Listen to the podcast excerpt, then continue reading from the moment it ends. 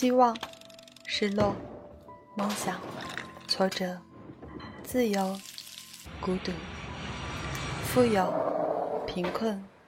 便捷、拥堵、洁净、污染、蝉鸣、噪音、快节奏、空气污染、经济增长、消费主义。几十年来，我们从乡村走向城市，城市生活变得更好，还是更差？只要你生活在这里，这里便和你息息相关。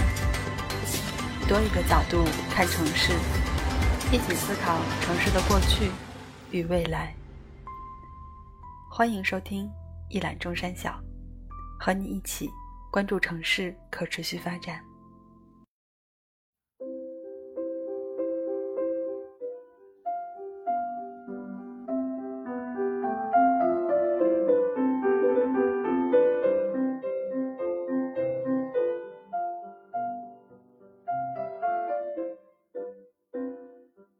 位听众朋友们，大家好！您正在收听的是我们关于丹麦哥本哈根和北港项目的播客的下集。那这次我们很有幸请到了丹麦威洛克斯公司的郭晨林老师、丹佛斯公司的车威老师，还有诺蒂奇公司的马晶晶老师，来跟我们一起聊聊北港项目的碳中和实践。那在上集的节目里，我们主要介绍了丹麦和哥本哈根的政策。北港项目的起源，还有其中很有特色的绿色建筑。在下集呢，我们会继续讨论绿色建筑、绿色交通等等跟碳中和相关的话题。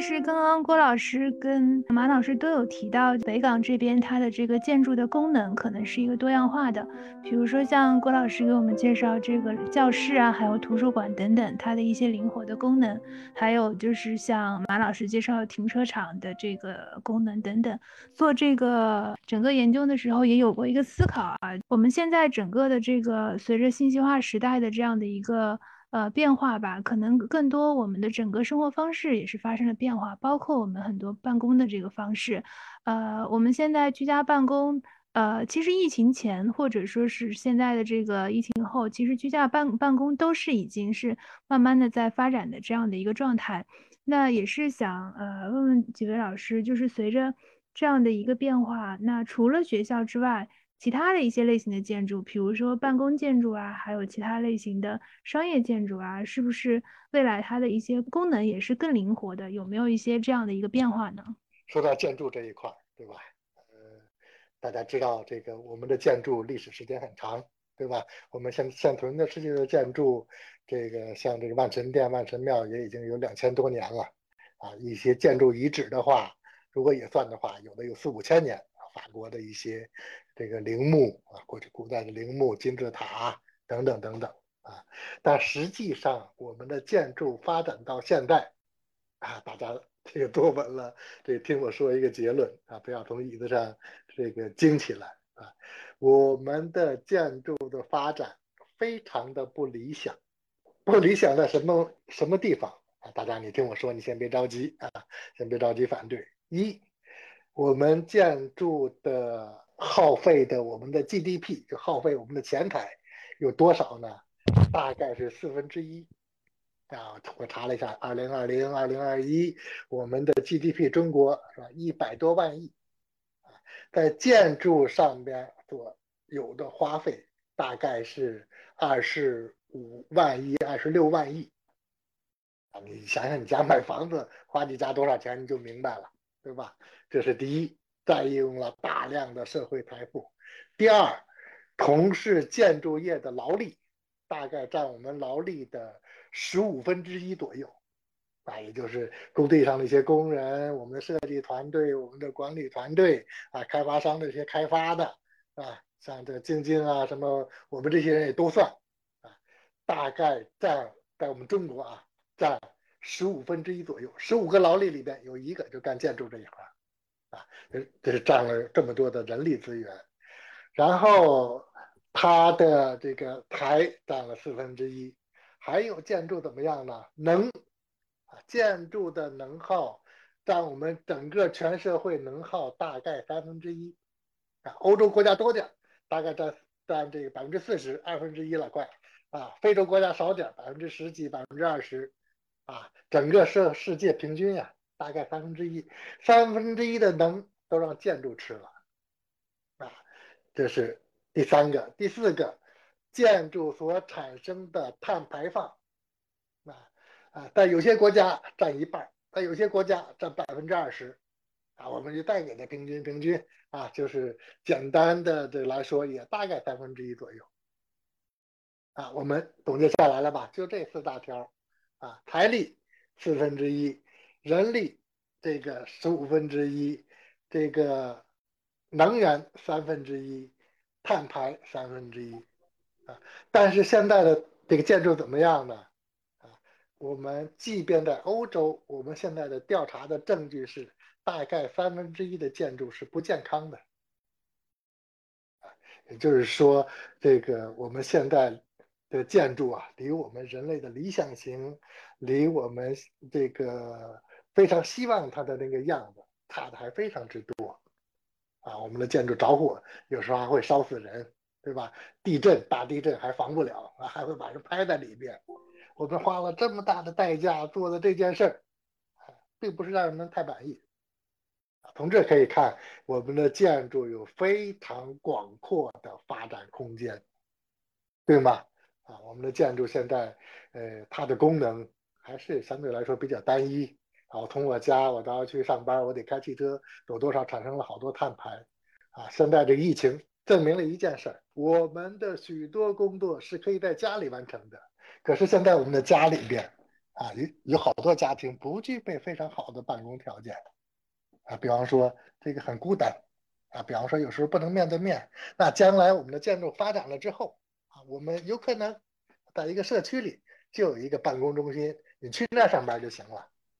啊。你走路去，然后你可以。视频啊，什么什么方式啊，全息摄影啊，跟你的老板见面儿，跟你的客户见面儿，对吧？我们的将来的建筑还可以成为一个你的家里边一个诊疗中心，一个治疗中心，啊，这个一个社区里边可以有好多的运动的场所，所以就我就是说呀，我们的建筑是吧？除了朝着节能、低碳上发展之外，当然这是。重要的一方面啊，还可以朝着其他的方面这个拓展和扩张，还可以减少我们许许多多的，比方说这个交通啊，我们就可没必要早晨非要挤那个班地铁挤成相片了，对吧？我们会减少多少个石油这个这个呃汽油的这个使用，对吧？减少多少这个城市的这些设施啊，这个包括我们在城市的规划上。啊，现在大家都在讲的海绵城市，对吧？然后城市通风走廊，找好了夏季主导风啊，这个街道都朝着怎么方向，减轻城市热岛，减少城市的这个硬化地面啊。所以也就是说，我们的建筑在我们的建筑，包括城市啊，呃，它是许多建筑的组团啊啊，在这个发展的。未来上还非常之广阔，啊，我我们也不能说全面的抹杀过去所取得的成就，当然我们是想用一种夸张的说法啊，来鼓励大家，来提示大家，呃，城市，呃，建筑还有非常好的、非常大的这个发展啊。前两天我在一个讲课的过程当中还说到一件事情啊，河北省这个建筑院这个。郭董啊，郭伟兵啊，他说他和一个院士啊这个交谈，院士有一个非常好的提法，叫做建筑人类学啊。这个建筑我们人的一生啊，现在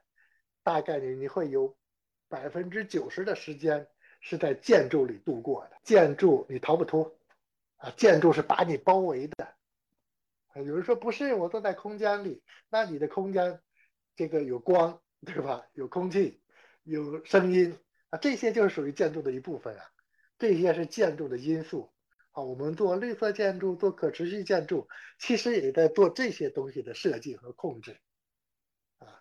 呃，所以说就是借着主持人这刚才这个话题，我是觉得这个我们的低碳啊、绿色、我们的可持续啊啊，完全可以和我们的建筑的发展和城市的发展啊，这个极其和人类的文明的进步紧密的连接在一起啊。这个话题我有点发挥啊，我只是提出来，就是请大家这个思考和这个考虑啊说的不对的地方，大家这个多批评。我觉得郭老师这讲的特别好，我刚才忍不住想这个呃支持一下哈。呃，我们回到北港啊，也可以看哥本哈根。呃，实际上北港整个这个建筑，呃，刚才这讲了这个功能性，还有它这个可持续性。呃，实际上也也是基于原来的一个基础发展起来的，而不是一个呃，这这呃，不是一个呃的 greenfield 是吧？不是一个完全呃的这个从头来的这么一个一个一个一个一个建一个呃一个区域。呃，那么我就联想到一个什么问题呢？就是说我们容易。呃，而且刚才郭老师讲了一个宏观的中国建筑业对于我们 GDP 的这个占用的这个呃分量非常大，而且呢，我们实际上好多呃，包括我们的建筑的生命呃周期呃呃一般呃，好像我我我不是专业，但是我也略知一二哈，呃，大概也就是二三十年。又可以推倒重重来，那么回到就是说哥本哈根，呃，刚才北港，据说哥本哈根你要拿一百年前的地图来看，仍然你可以看到这个可以找到当年的好多地方，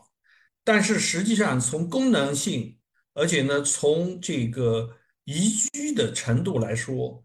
呃，我想。你要刚才郭老师很专业哈，他是专家，你要去细究，呃，哪怕就是在北港本身，你就可以找到一些呃很适合我们，不管是学校也好，还是呃清水建筑也好，刚才讲了很多呃比较呃接近我们生活的呃一些呃这种呃建筑的，开拓了很多。美的这种空间，还有这种呃宜居的空间，我觉得从这个角度来说，我觉得应该是很有意思，呃，可以让我们去去深究啊。当然，从这个呃碳排放，因为我们的起点是从讲这个呃碳中和、呃气候变化，呃，实际上当你真正呃接近。人的需求以后，我觉得这些呃，其实碳排放什么也就会自然的降下来，啊，我就补充这么一点吧。我来说一下吧，那就是我们现在因为也在给那个北京的 CBD 做一些那个办公室的，就是 CBD 的一些碳中和的方案。刚刚两位都讲得非常好，我就具体补充一下，就是说。我们的这个办公室的这个现在这个大家可能也都听说过，呃，从去年十月份开始，像那个那个奔驰都已经开始不设置这个固定工位了，啊，然后这个整个的这些大的 CBD 啊商圈也好，因为呃有各种这个疫情之后的这个房租很高啊，里面不宜居啊，这个室内环境不健康啊等等。这个交通的这个堵塞啊，停车贵啊等等，这个大城市这个这个智商吧，大家也都在讨论说怎么去采取一种这种这种办公室的这种这种 workplace，比如说三六零的一个绿色低碳的方案。那么大家很多公司现在都都在采取这样的一些策略，比如说首先就是不设置这种固定工位啊。第二个就是说，可能在办公室里面，他会去这种呃，就去规划和设计分这种很多灵活的一些区域。那么这些区域里面，它有不同的一些这个工作的一些场景。那可能说，比如说我我下面有几个部门呢，我有建筑的规划的，比如像我们建筑的规划的、零碳咨询的，那我可能就是有一些共享的一些办公室，然后这个呃，还有一些这个还有很多是这种就是不同的这种会议室，那就适合可能从两人到十人不等，那就很多是这个你们小组要讨论的，那就去找一个四五人的办公室讨论，就根据这个不同的一些工作场景的使用频次，去这个重新去装修，去设计一些办公的这个灵活空间。啊，那么第三个就是比较做的比较多的，因为跟碳碳中和相关嘛，就是说这个无纸化，这可能已经很多丹麦公司可能都已经在做，但是，呃，就是说也不是大家都在做，所以说无纸的这个趋势也是一个非常这个大的一个趋势，就是在这个减脂方面，它也是一个减排的很重要的一个一个一个计算的一个过程。啊，然后在这个这个整个的这个数字化的这个碳控的管理这一块儿，现在很多好的写字楼也开始在做这种 LOI 的这种物联网的实时监控，那能看见办公室的这个用能啊和碳排，那么它也是在过程中不断的去优化，比如说照明啊，比如说公共空间的一些这种智能的这种楼宇控制啊，还有像这个空调自控啊，比如像这个丹佛斯就有很多很多产品。然后像这种节能化的这种变频变压器啊等等的使用，所以其实，在这一轮的城市更新里面，可能大家也想去找一些机会。其实这方面的这个绿色改造的机会也是非常非常多。那么最后就是说，实在这个办公室没有办法去这个这个低没有办法去减排的部分，它通过去购买一些绿证啊，或者说绿色权益进行一个中和。所以很多现在办公室在这个绿建方面，他想做到一些室内的一些这样的一个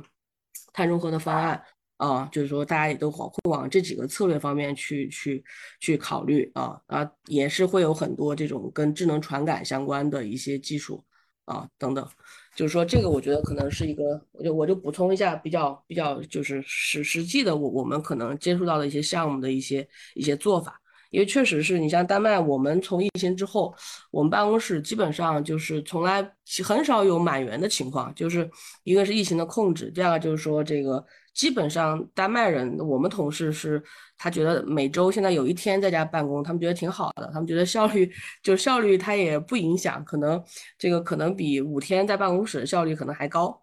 那反正大家都是结果导向嘛，所以说很多像设计公司啊、咨询公司啊，现在都是你像我们现在基本上就是只要求四天，在在在丹麦啊就是办公，那么呃剩余一天你是 flexible 的，你你要是愿意在家办公也是完全可以的，因为这个已经过了三年了嘛，所以基本上大家都适应这种，就像你说的灵活办公的一个这样的办公场所的一个一个一一个方式和策略啊。呃，刚刚其实有很多呃老师都提提到了 DTU，DTU 是丹麦科技大学是吗？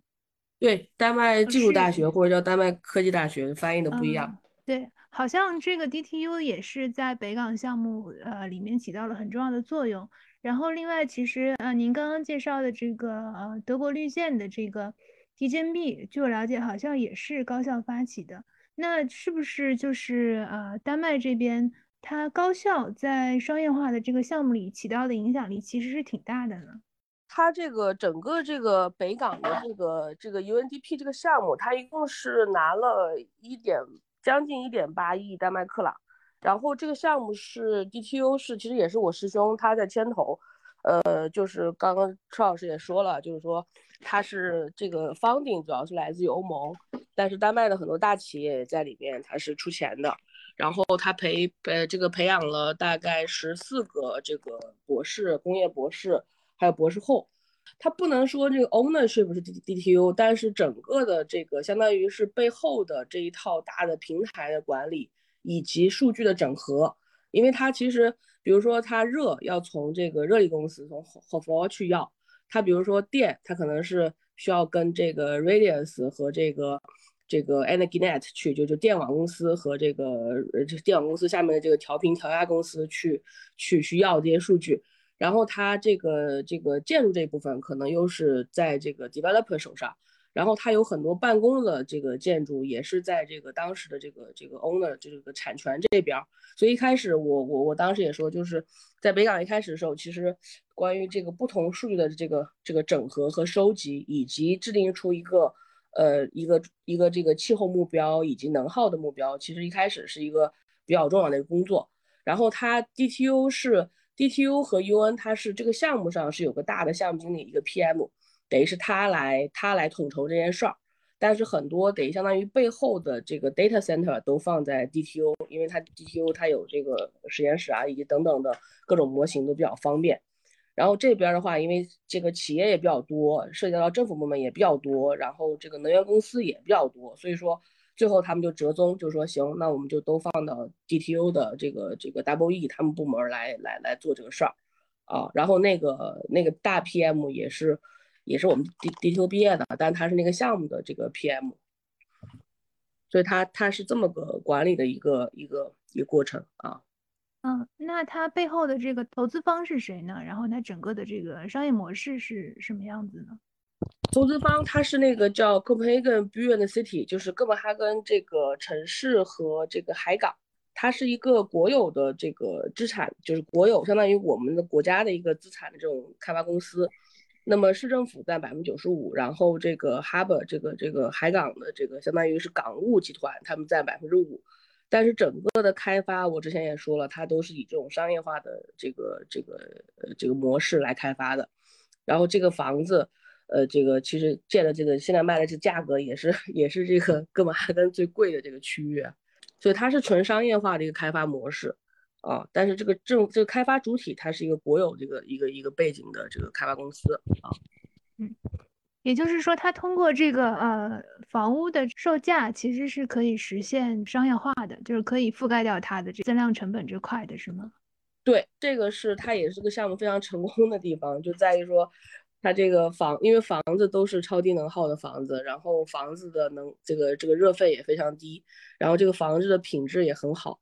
呃，然后整个里面的基础设施的部分，其实比它传统的项目肯定还是要贵一些的。但是所有这些增量成本都是通过这个买房子后面的这个增值，它是相当于是这个一级开发，得相当于是一级开发的增量，通过二级开发它来实现一个平衡。嗯，我看车老师有举手，是不是有嗯补充？我倒是趁这个机会。是嗯，把前面一个微观的东西，我想补一下。我说好呀。十大十大项目就是是，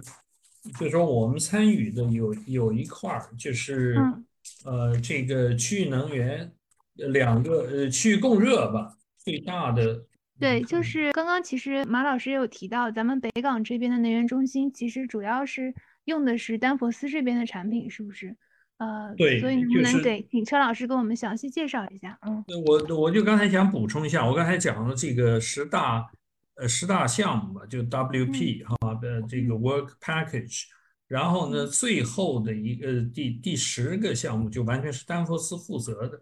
它是一方面主要是呃区域供热的这个呃有两大特点，一个是呃灵活性和综合能源利用，那么它就从这个生产端开始就是呃热电联产，然后呢还有垃圾焚烧，呃包括这个风光的利用，还有地热，它这个应该是北港这个地方能用的都用上了，然后它就呃也是通过我们的一些产品啊，形成一个比较高效的一个。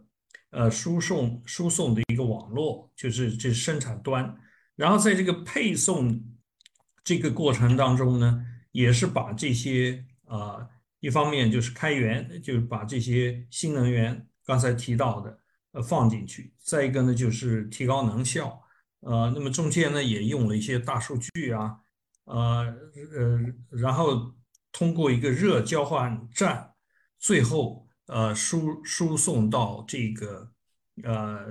这个呃用户端。啊，那么在在这个过程当中呢，呃，实际上就是体现了一个是灵活性，还一个是综合能源利用，呃，我就补充这么一点，呃，呃，您刚刚讲到的这个呃整个的能源系统，其实呃我们经经常会在这个呃一些演讲里面会听听到，就是丹麦的整这样，或者说是这个呃北港所利用的这个能源系统是呃应该是四四代还是五代的能源系统了，是吗？对，已经应嗯该现在是五代。啊、那这个五代的能源系统它是有一个什么样的特点呢？呃，特点呢，就是说，呃，简单的讲，就叫吃干榨净吧，就是他把这个整个这个通过本地有的这些呃绿色的能源，然后呢尽量多用这些绿色能源，然后再一方面呢就是提高能效。啊，刚才我其说到的这个，特别在北港本身的这个应用场景，就是把呃，比如超市的啊，这个制冷的一些呃余热，呃拿来给这个去能源的这些利用。那么大家看这个，你看这个曲线，就是这个绿的一个往上走的，就是整个这个呃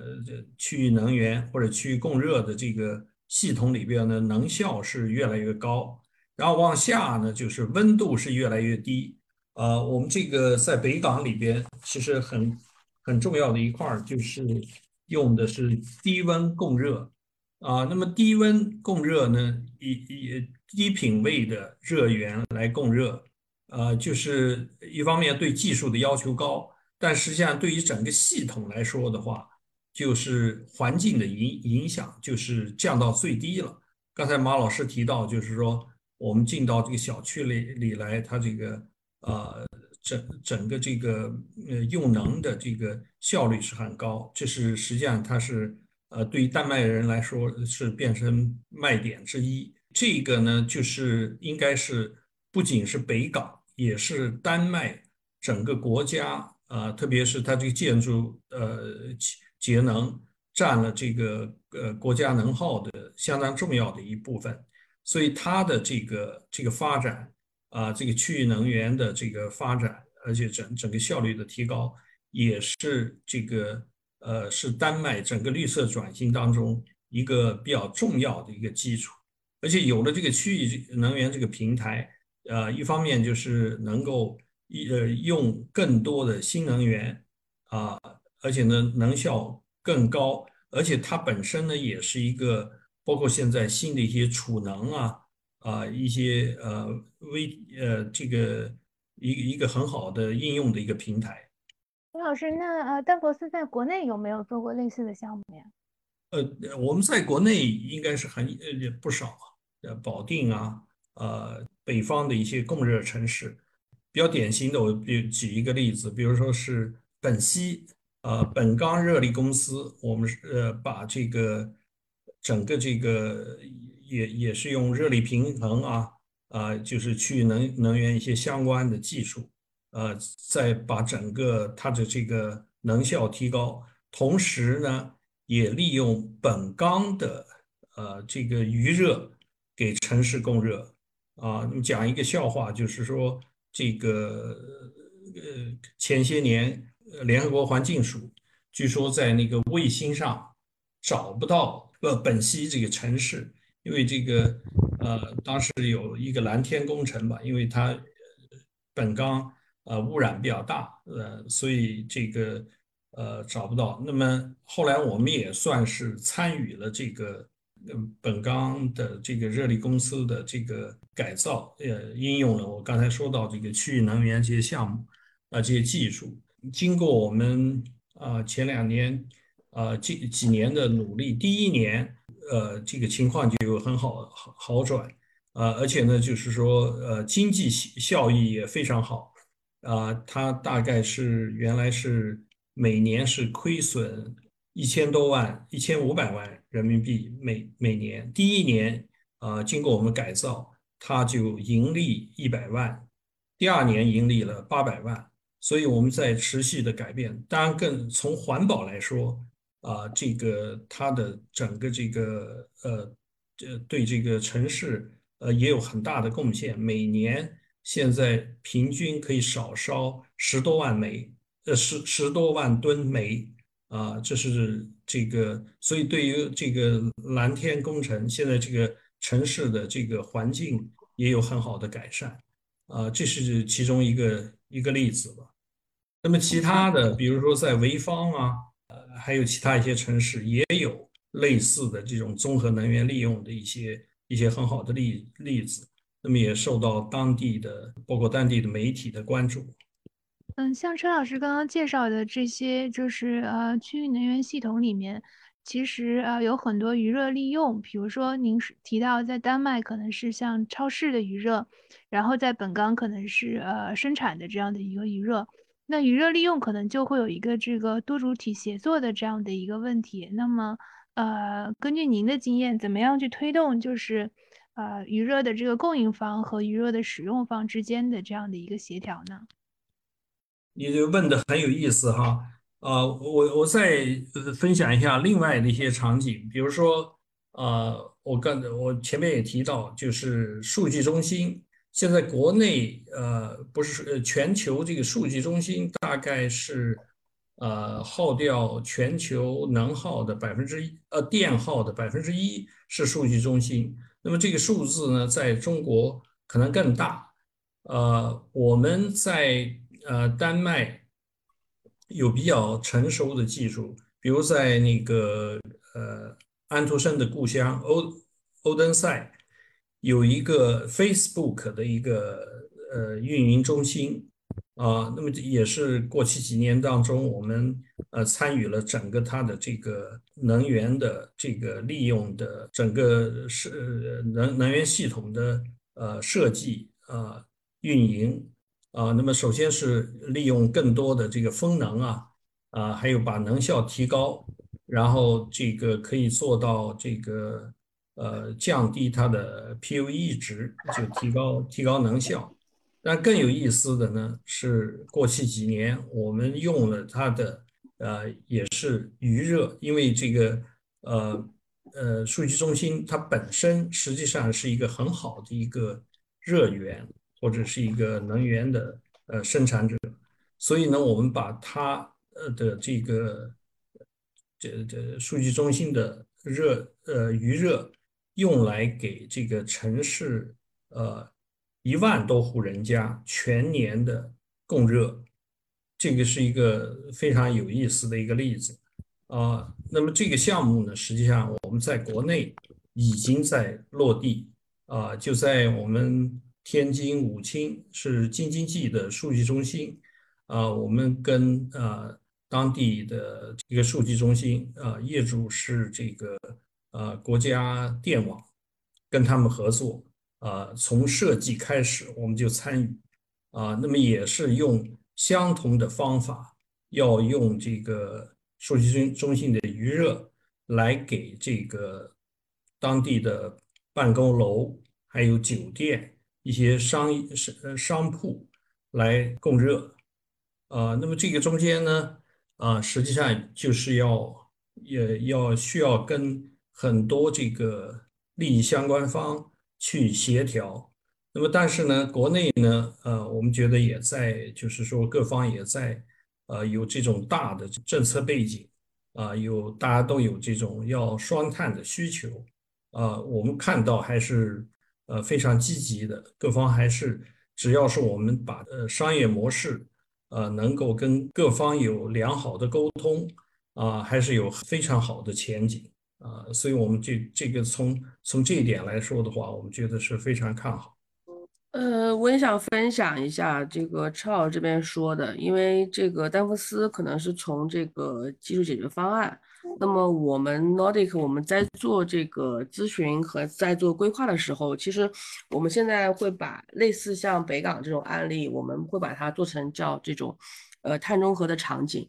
那就是说，比如说我把北港会拆成十个场景啊，比如说能源场景，比如说这个五 G 的供热场景，比如说这个 BIV 场景，比如说零碳建筑场景。那么我们会把场景去项目化。那就是说，我们在现在在给很多园区啊，在给很多这个呃 CBD 啊，还有像这个建筑做这个规划设计的时候，我们会在一开始就把这些这些项目、这些场景、这些碳中和的场景变成一些项目。这样的话，当地政府也是非常，就是它也是非常容易理解，也可以实施的啊。因为二十年前可能呃大家都是在这个技术的这个点和线上跟丹麦去学习，但现在我们的网其实是一个复合的一个网。那怎么去帮去政府去拆这些网？就是在什么层面上，它现在碳中和是一加一一加 N 嘛？那怎么帮他去实现这个 N 不同的这个维度？那么我们其实现在是干很多这方面的这种项目，也是很有意思的。就是说，丹麦的很多经验其实可以变成十个项目在国内去落地啊。提到要把丹麦的这个场景去在国内落地的话，我想可能有一个我们很多人都会想到的场景啊，就是这个绿色出行的这块，好像丹麦的。包括哥本哈根的这个自行车出行，还有包括它的这样的一个绿色出行，本身就做的特别好。应该讲它的自行车的这样的一个文明度会早于丹麦的碳中和吧？我不知道这这么讲对不对啊？但呃，然后刚刚其实我们在讨论中也有提到这个五分钟的这个步行圈的这样的一个概念，所以应该说它整个的这个城市是不是呃关于绿色出行会有一套系统性的这样的一个设计？马老师是专家。这个说到骑行，我们其实都是还是比较践行这个这个低碳出行的啊。像我个人基本上也是这个骑车上下班。丹麦的这个这个自行车道，呃，这两天也比较火，正好是丹麦在搞这个环丹麦，在环法五个城市，整个丹麦的自行车道是一万四千公里长。然后哥本哈根的这个连续的自行车道是大概是在四百五十公里，然后哥本哈根在这个二零是丹麦，丹麦在二零一七年开始就开始在推这个叫 Super Killing，就相当于是我们说呃自行车高速路啊，它是从这个以哥本哈根大区，然后以就是它以这个整个丹麦的不同的大区政府，它去形成了这种大的这种自行车高架环。然后再通过这种传统的呃这种海尾就是我们的这个自行车路，呃这个这个不是自行车路，我们的这个城市这个这个高速路，然后旁边去做这样的一个专用的自行车道，提升这个自行车道。它所以它它所以它是分了三个等级来做这件事儿。就一个是在我们的所谓叫城市的这个二级道路，就是我们平时这个生活工作我们比较比较走多的这个这个叫我我们叫辅道啊，然后这个区域区域之间，它相当于是一级道路。比如说我从哥本哈根这个科穆，我要到伦比科穆，那中间可能要十二公里，那他就会去做一些这个像我们类似像回天这样的一种自行车高速路，或者说它有一段是自行车高速路。然后有一部分是跨城市之间的一些高架，或者说一些这个利用既有的基础设施，它去进行一个连续性和可达性的这个升级啊。然后它呃这个这一部分里面很重要的一个也是，比如说像地铁，像这个 train，比如说像这个 S，比如说像这个 S 这个轻轨，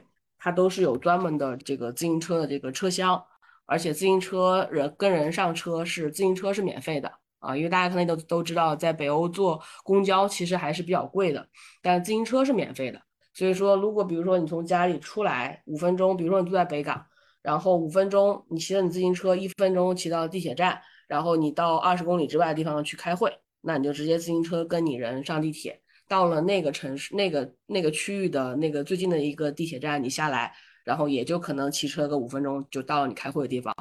啊，其实是非常方便。你像我们同事，基本上都是这种接驳方式。现在在这个一七年，他做了整个这个国家的这种大的这种大的自行车高速环之后。呃，其实就蛮酷的，就是说有像我们很多同事，就从从哥本哈根到从哥哈到奥胡斯，之前是二百二百八十公里，大家可能想象中我坐那个 丹麦的那个那个叫什么城际那个车，可能需要差不多三个半小时左右，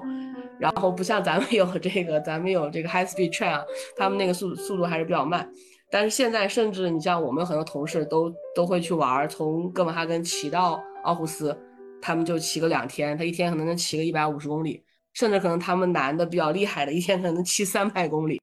就像就像我老板那样，一小时四十公里，他基本上二百八十公里就就基本上骑七个小时就可以到，中间可能休息两次啊，所以就是很多他把基础设施就跟这个基本上是能跟这个通勤啊，或者或者健健康啊，或者像一些这种周末的一些这种这种野趣啊，它都结合在一起。从这个公交的分担率方面，这可能 W I 我们都做了很多的研究，就是哥本哈根整个的公交分担率是百分之六十八。那么，呃，这个交通的排放占到整个城市的排放，差不多大数可能是三分之一。所以说，哥本哈根它从这个零碳的一个这样的城市的发展，其实公交的这个分担率的提高，以及城市的基础设施自自行车这个基础设施的一级、二级、三级的一个这样的提升，是非常非常有这个关联性的。那么交通的排放，因为公共出行嘛，这个肯定是这个零排放的。然后它本身这个在燃料的转换方面也是，呃，我印象中很深，就是从差不多一五一六年之后。这个以前路上没怎么见到这个电车，后面就是这个电的这个自行车，这个电的这个公交车，然后还有电的这个这个小小车，这些车现在都非常非常的普这个普遍。那么也有一些统计，就是说这个哥本哈根的整个的这个公交车的这个公交车的使用人数，在过去五年也提升了百分之二十。啊，然后在这个自行车的方面，它也做了很多这种改善啊。这个有很厚的各种 menu 去介绍，比如说它有孩子专门去骑行的一些区域和道路。那么它道路上有这个 green wave，可能我们都很都很熟悉。然后这个道路旁边有这个，比如说 我可以这个脚撑子，它的脚撑它设计的比较，我看见咱们国家其实也有，北京 那个也有，但是好像没有人用，就因为咱们道路可能太宽了。就就不知道那那个东西是个脚撑子还是一个还是一个 fence，就你你就觉得太远了。它但是因为它那个哥哈的那个那个车道它还是比较窄的，当然它窄有窄的好，也有窄的窄的不好啊。他现在发现就是很多 像那个其实其实骑车现在反而变成那个路上其实非常拥挤，所以他也是特别像疫情之后，他也是做了很多跟这种骑行友好的一些这个提升道路的一些提升。然后人车分流，人车分离那就是基本了，就是说这个是从一百年前就开始在做这个人车的一个这样的分离啊。然后他还做很多这个 peak load 的，就是这个他很多地方都有监测，然后他会看这个地方是不是在什么时候下什么波段下这个人会非常非常多，他可能就会在道路方面对这个灯啊进行一些改善，这样的话就让人可以快速可以通行啊，骑自行车的人可以快速可以通行。哦，所以这些它都是在一个整个城市的这个基础设施的设计方面，不同的层层面上，啊，做了很多的这个优化和提升。马老师刚刚提到一个数据，说这个自行车高速一小时的这个速度应该在，呃，快一点，最快的可能要四十公里，然后一般可能也要，是不是要三十公里左右？呃，那这个跟我们平时理解的这个自行车是 是不是快很多？呃，没有，这个这个是这个是像我我我老板我们同事他们那种比较专业这种骑自行车的，呃，他平均的那个自行车的那个出行的速度应该是在二十二公里每小时，咱们国家的共享单车可能你们更熟了，我记得应该是在九到十二，就是丹麦基本上那个小时数是在二十二左右，快一倍基本上是吧？呃，对，它这个其实最重要的原因就是说它一个是灯少。第二个就是它的人车分离，它这个整个这个呃这个自行车道它比较连续，而且比较安全，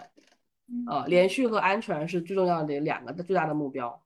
好像车老师前两天也体验了一下这个自行车骑行啊，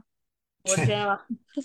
昨天昨天刚好是世界自行车日，然后呢，我跟一帮这个爱好者去去去感受一下，但实际上真正专业还是。马老师，马老师还翻译了一本书啊。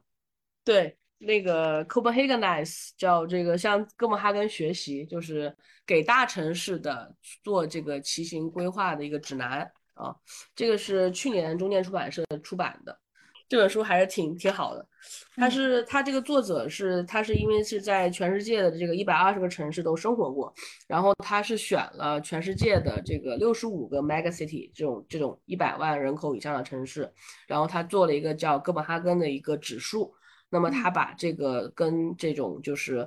呃就是公共交通出行的这个各种方式，他去做了一个指数的一个分析和排名。那么这本书也是我们去年发布之后，也是送给了很多这个城市的市长，然后大家其实特别像成都啊，特别像杭州啊，特别像深圳啊、北京啊，其实，在疫情之后都做了非常多的跟这个自行车友好的设施的一些提升和改善，所以我们都能看见，特别像北京啊，这个体验非常非常的深，就可能过去三十年我们钱都放在建这个很宽的马路上，或者说地铁上。但是其实我们公自行车它只占它整个的投资，自行车每公里的投资只有化石只有这个小汽车的二十分之一都不到，同样的面积能够带走五十倍以上的一个这样的这个人的这个人的通勤量，所以这样的投资回报比其实是非常高的。然后呃。丹麦也去年做了一个统计，就是说他在白皮书里面也发了一个，就是说，呃，基本上每公里它的一个自行车的一个这样，它叫总的一个收益，差不多是一欧元，就差不多是十克朗，就十块钱，因为他他做了很多统计，不光是从这个自行，不光是从这个这个从这个气候气候变化方面，它主要还是从人的健康方面。然后从人的这个专专注度方面，还有对人的这个各方面的一些这个心理的一些这个改善和调节，其实它是其实这个这个这个指数还挺有意思，大家有时间也可以去去去看一看啊。对我感觉，其实咱们刚刚沟通的过程当中提到了好几个就跟我们生活还挺相关的点，一个是这个自行车，比如说如果是呃要骑自行车出行的话。另外还有前面提到有一些就是建筑的设计上面，就比如说它的整个电梯会变得很小，就鼓励人们去呃爬楼梯这些的。那感觉这个整体的这个设计是不是呃，如果你居住在北港的话，你的运动量每天还是会挺大的？我觉得不光是住在北港，住在哥本哈根，其实好像运动量都挺大的。就是因为它现在公一个是自行车的这个出行率，就自行车本身出行率大概是百分之四十二到四十四嘛，然后剩下的百分之二十四大概是这个公交，就是地铁啊，这个公共交通啊等等。所以你就想，基本上就如果按照这个比例按照北京来看的话，那我们我们每天大概要有一千万人骑自行车上下班。那这个这个概念，这个其实量还是很很很很高的一个比例啊。我们现在可能十几吧，北京可能是，这可能 要问一下清华那个杨老师，就是就是说这个，当然可能跟这个城市的这个大小也不一样啊。但是就是这个运动量，就我我觉得这个要讲的话，丹麦人爱运动，可能不光是骑自行车了，就是还有好多方面，就是那个。呃，从吃的方面，然后 周末的运动，然后各种健身房的运动，我觉得都都都挺多的。因为他们还，你看那个北欧丹麦人的肥呃这个肥胖率其实是非常非常低的啊，跟美国比的话，就是丹麦好像是百分之十三吧，美国是百分之四十二嘛。嗯，哦，就这个其实他们运动量还是很大的，不光是骑车。是不是呃可以理解成就是呃之前有一些趋势，比如说是呃让让我们能够更便捷生活，然后可以呃减少人的这样的一个呃运动或者说人的这样的一个精力的投入。那么现在是不是越来越多的包括健康建筑也好，包括各类的这样的设计，其实反过头来是促进呃人的这样的一个活动和健康，有呃。有这样的一个呃趋势，或者说一个呃运动文化的这个隐含在里面呢？呃，对，那个你像，因为我们丹麦同事都很喜欢骑车，然后呃，差不多也是在一六一七年五六年前吧，然后呃，就是他们就组织了一个骑行，叫类似像我们现在就叫这个。就是比如说叫商业什么 CEO 骑行骑行组啊，或者叫啥，就是每个季度的他们会选一天的周一下午，然后大概是七十人到一百人左右，一般都是各哥本哈根各个公司的中高层的这些高管。然后大家就是会骑，呃，每次他会他会轮流，比如说这次从 Nordic 从我们公司出发，下一次从丹佛斯的那个总部出发，然后明天再从什么 Mersk 的总部就就办公室出发，他们会选一个，每次是轮流来执政，然后呢，大家就骑，基本上是骑一百公里左右，呃，大概骑个三个小时吧，两个半小时，因为还是男的比较多，所以基本上两个半小时三个小时。他们从四点钟开始到七点钟骑到那个目的地，骑完之后，然后每次会有一个 topic，就是呃，大家会在那个就在就会找一个 bum house 或找一个什么露天的，或者找一个什么地方，就就场景都是骑到哪算哪。然后呢，那个有他们会找一些那个当地的那个骑行俱乐部，帮着他们把这个交通进行一个规划，每次可能走走一个不同的一个路径。呃，但是骑完之后呢，大家会正好也会花一个小时时间，边吃饭边聊一聊，就是这个当期下当下的一些工作的一些发展啊，或者一些商业的一些这种交流啊、探讨啊等等，就这个还挺好玩的。就从反正我知道，从我们公司从一五一六年开始，他们就每个季度都都在做这件事儿，就是大家都会参与进来，然后只要是有时间吧，就就都会参与进来，就一年四次。就我觉得这些可能也是也是一些文化方面的一些这种这种输出吧，可能啊。对，呃，跟几位老师讨论了这个哥本哈根和北港项目，然后好像一开始我们的这个出发点是很宏观的一个专业的问题，但是慢慢的可能在讨论的过程当中会发现它跟我们生活的方方面面可能都是很相关的。那呃，其实最后我们也想请几位老师呃帮我们。呃，总结一下或者畅想一下，或者是总结一下这个北港项目的一些经呃经验和呃我们可以借鉴的地方，或者是可不可以来畅想一下，就是呃这些碳中和的技术和系统在未来的呃几十年的时间内对我们的生活会有什么样的影响？比如说我们啊碳中和的目标，呃全球范围有很多是五零或者六零年的这样的一个达到碳中和的这个目标，那么到那个时候我们的生活是不是？呃，也会有一个很大的一个变化呢。郭老师，您先请吧。碳中和，我觉得说这是个目标也好啊。这个我们平时有时候也在商量，就其实碳中和它也是一个生活当中的一个过程，一个工具啊。就是我们真正的目标，就是人类要发展，文明要进步，我们要幸福的生活。我觉得那个是目标啊。然后呢，我们现在之所以要碳中和，是因为我们认为。说这个二氧化碳会导致我们气候这个温度上升，对吧？上升这个一度半、两度多少，然后会让一些城市消失，会带来许多我们不想看到的变化啊。呃，其实我们有很多的这个手段啊，比方说现在的这种固碳技术啊，现在碳回收的这个技术等等。当我们人类一旦重视起来的时候，就会取得一个应该说就是挺不错的这个成绩。所以呢，我们也别把这件事儿看得过于沉重，它是我们能够重视起来就能够解决的一个问题啊。另外，我们中国人也有好多我们自己很好的传统，比方说实事求是啊，呃，这个比方说这个他山之石可以攻玉，比方说这个呃这叫兼听得明。我想这个过程呢，这几句话就对我们今天的启示就是说。我们向这个丹麦人学习，刚才老车说那个很好啊，仰望叫什么？仰望星空，脚踏实地，实事求是的这种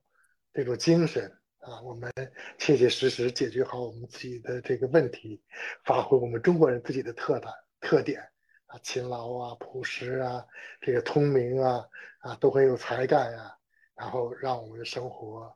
这个更加美好啊，呃。就是这样，我想这也是我们，也是我吧，对我们这个未来的节能减排、低碳这个过程当中的一个这个美好的这个期盼吧。谢谢啊，呃，今天非常开心啊，跟呃各位一起这个畅谈，呃，围绕这个北港它的整个设计啊，还有整个建筑啊，包括呃交通啊。还还有出行啊，方方面面围绕北北港，但是实际上也超出呃北港来谈丹麦，甚至也联系到我们的生活。那么畅想二零六年呢？我想今天我个人，特别是刚才啊听了两位老师啊，包括主持人刚才提了一些问题都非常好。呃，我我我就突然想起一个呃一个词，实际上这个。呃，郭老师呃从事的一个呃一个业务对我们很有启发。他今天没有展开说，就是他是主动式建筑。呃，主动式建筑呢是呃是是今天我们讲的其实是其中的一部分哈，只是其中的一部分。但英文呢叫 active house。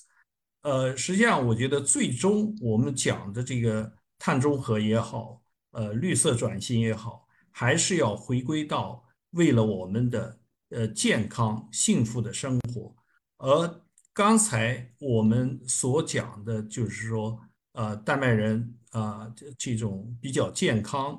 的生活方式，实际上也可以说成是一种 active living，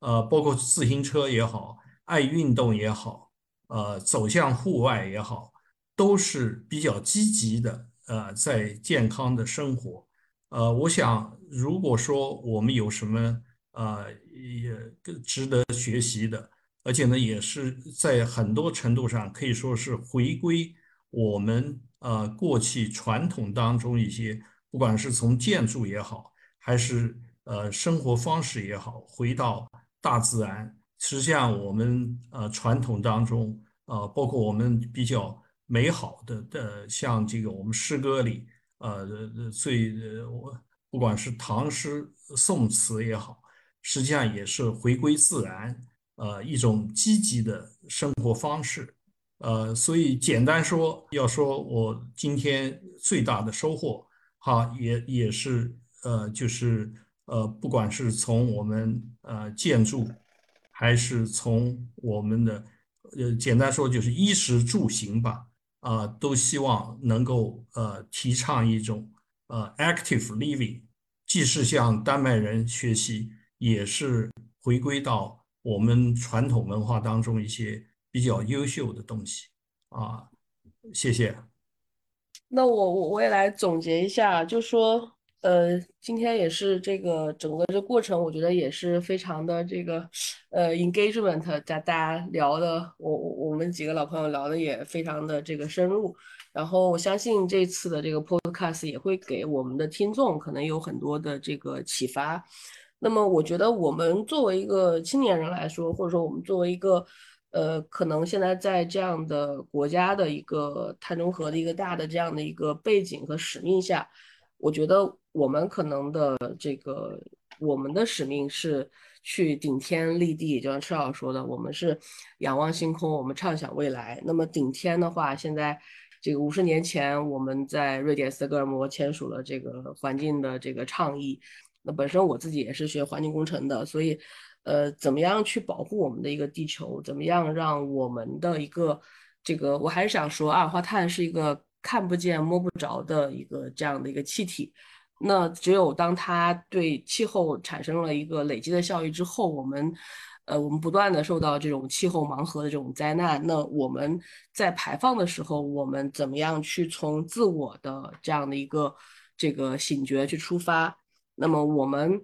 呃，怎么样去的顶天立地？怎么去作为一个工程师也好，作为我们现在在做的这些。呃，这个规划呀、设计呀，可能我们在听的有很多是学城市规划、学建筑设计、学可持续能源、学学能源工程或者呃这个法律等等相关专业。那我们怎么样去立地的去做一些事情？那么中国的能源结构和我们的这个欧美能源结构是很不一样的。比如说，我们说到我们今天回到丹麦，我们来说，丹麦在过去六十年、七十年，它是从一个以油呃油气为主的一个这样的化石燃料的结构，呃，这个转型成了一个以这种可再生能源、清洁能源的一个这样的能源结构。那么我们国家其实是以煤为主的一个这样的化石燃料结构，我们的煤的这个这个产量占到这个消费量占到我们依然占到我们现在的整个的一次能源的这个百分之六十四。我们整个的这个国家还是以。的这个，在过去的千百年中，我们还是以非常高比例的一个一个一个大的一个煤化体系作为我们的基础。那美国可能也是以这种呃天然气为主的一个这样的国家，呃，去因为美国的非呃这个石油天然气它自己就非常丰富，所以它它也它要把它拉进来一起来做这个碳中和。那就是说，在在不同的国际政治这样的这这政治地缘的一个这样的场景下，那在六十年前发生了海湾危机，在在在五十年前发生了这个中东欧佩克的石油危机，在在今天的当下，我们依然有乌克兰有俄罗斯在在这个这个油污的呃这个俄乌的这个油油气天然气的一个这样的这样的危机和这样的战争下，那我们我还是想说，我们作为一个工程师，地产工程师，我们怎么样去为我们的身边人能做出一个榜样？那么我觉得北欧，我们今天讲到很多文化的输出，其实其实是一个比较好的一个一个思考，就是说，那北欧它即使可能很富了，它的这个能源的这个，我我们在经济学上，我我们会去看到一个一个国家一个地区，它的一次能源车达峰之后，一般会在过在未来的七到十二年，它的气候变化会达峰啊，因为这个是这个气候排放是大部分来自于七十五是来自于能源侧。那在在我们现在的来看，我们其实达峰是能看见的。那我们怎么样去？去，比如说，我们把减碳变成一个很有意思的一件事情，我觉得这可能是也是我们在新一代的这个年轻人中，我们会去思考，怎么样利用现在的技术，怎么样利用我们现在的一个处的一个当下的一个场景。可能丹麦在七十年前，他们什么都没有，那个时候有风机、太阳能，什么技术都没有。那在我们现在的当下，我们所有的，我可以说，我们所有的技术，减排技术，我们都是。可以在五公里 范围内可以去搞定的。那在我们对于我们中国这样减排来说，我们需要选择一个什么样的碳中和的这个方案和碳中和的一个路径？我觉得路在脚下，就这个也是给我们自己的一个一个课题也好，或者一个行动方向也好。但是我觉得就是说，呃，我们是我我我我是非常鼓励大家把减排变成一个很有意思的事情，从自我出发。这个也是，只有是这样自下而上，我们才真正的能够实现一个这个早日实现我们的这个碳中和的一个目标吧。好的，我就讲这些，谢谢。谢谢三位老师啊，我感觉三位老师总结的特别好。嗯，我想我们作为这个碳中和领域的一员，其实还是有特别多的感谢。一方面是感谢这个领域能让我们找到一份工作，另外一方面，我觉得也是这个领域让我们找到一种方式。去表达对我们脚下这片土地的热爱，嗯，所以最后还是再次感谢三位老师的这个参与，然后希望未来也能够有机会跟大家继续去请教，还有讨论碳中和相关的这个议题，嗯，谢谢大家。